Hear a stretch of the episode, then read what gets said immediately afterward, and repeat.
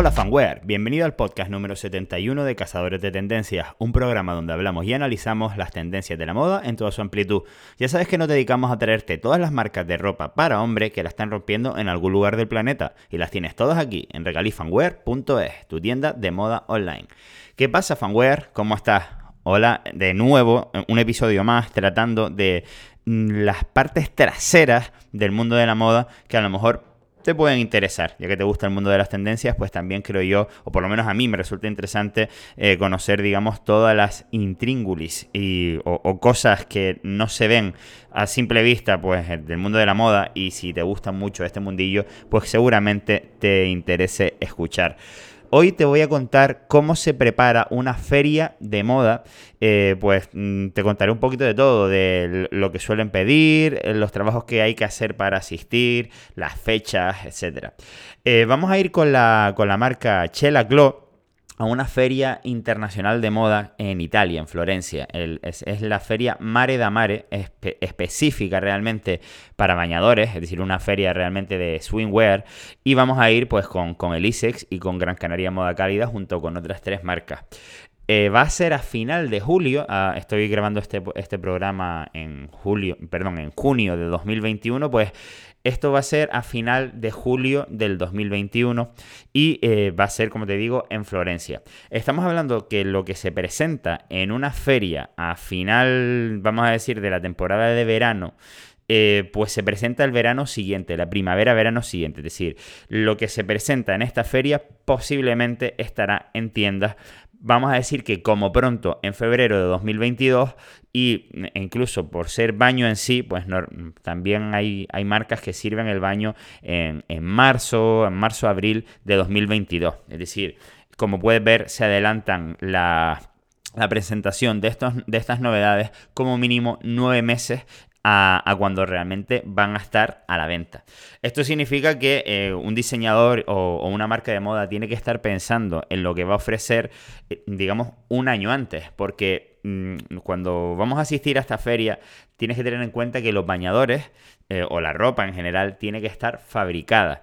Y no solo eso, es decir, no solo tiene que estar fabricada, sino que en el momento que se llega a la feria a exponer, tiene que haber habido un trabajo previo de fotografía con y sin modelos, de maquetado de, pues, de catálogos de, y una serie de cosas que después eh, pues, se le va a dar a los asistentes a esta feria.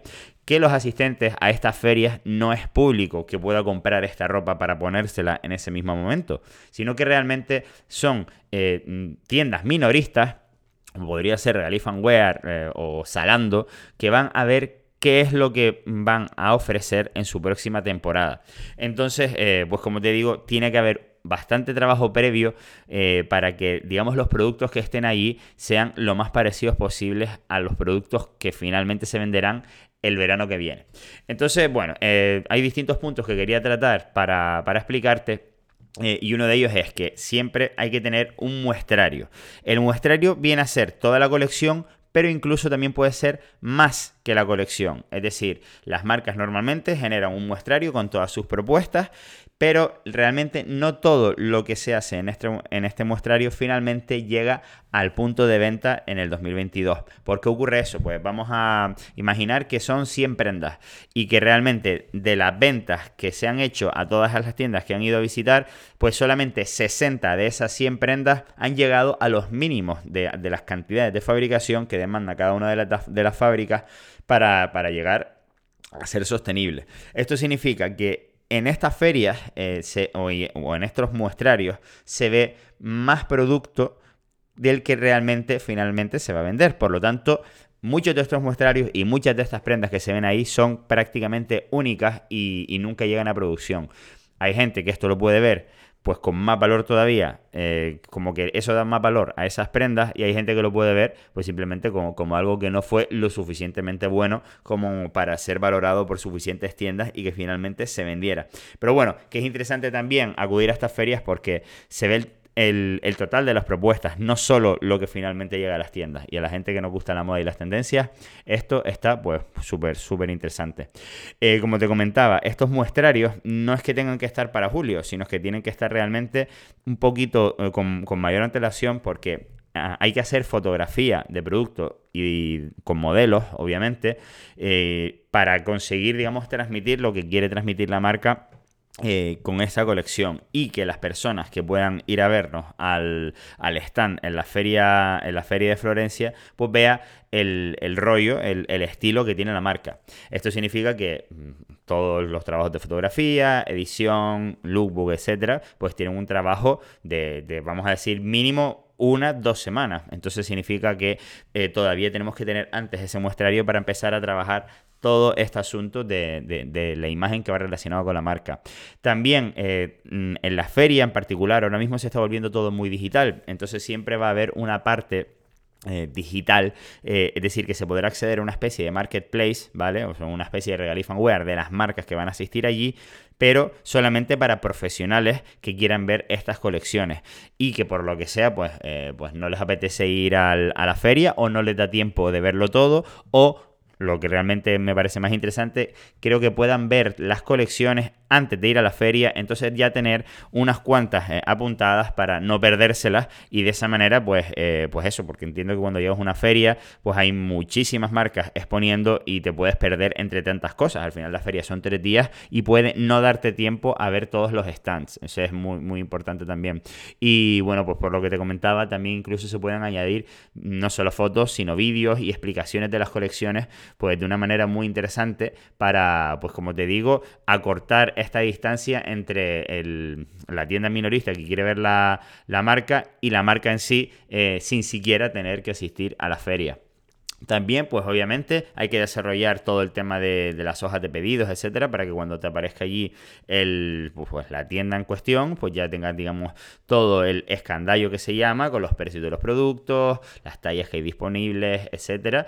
Eh, también, obviamente, pues todos, todos estos catálogos que estamos hablando hay que llevarlos en, físico para que las personas pues se puedan ir con ese catálogo y revisarlo tranquilamente en el hotel o en sus casas o donde sea. Entonces también es otro trabajo extra que pues hay que ir a una imprenta o lo que sea para darle un formato específico para que estos catálogos pues también tengan un, buen aspecto, ¿no? Eh, también distintas acciones dentro de la propia feria. En la feria también hay un desfile, algo parecido a Gran Canaria Moda Cálida, pero en el cual puede si, quieren las marcas pueden, pueden, participar en este desfile. Nosotros, Chela Club va a participar en el desfile de, esta feria en Florencia y, bueno, otra, otra experiencia más, también compartir esta pasarela seguramente con grandes marcas internacionales una vez más. Eh, también existen otras maneras de, promocionarse dentro de la feria y es que realmente la feria en sí, para las personas que organizan este evento, es un super negocio y una vez tú eh, pagas la entrada para asistir, para poner tu stand en la feria, pues puedes todavía hacer más upgrades para publicitarte dentro de la feria de mil y una maneras, desde poniendo carteles gigantes en los pasillos de las ferias, en la entrada, a, por ejemplo, aparecer en un catálogo, en una revista, porque dentro de la propia feria hay una revista de eh, de, moda que normalmente también toda la publicidad que hay en su interior son de marcas que están en las ferias y lo que publicitan es, pues visítame en el stand 48, eh, estaremos ofreciendo no sé qué, no sé cuántos. Pues eso.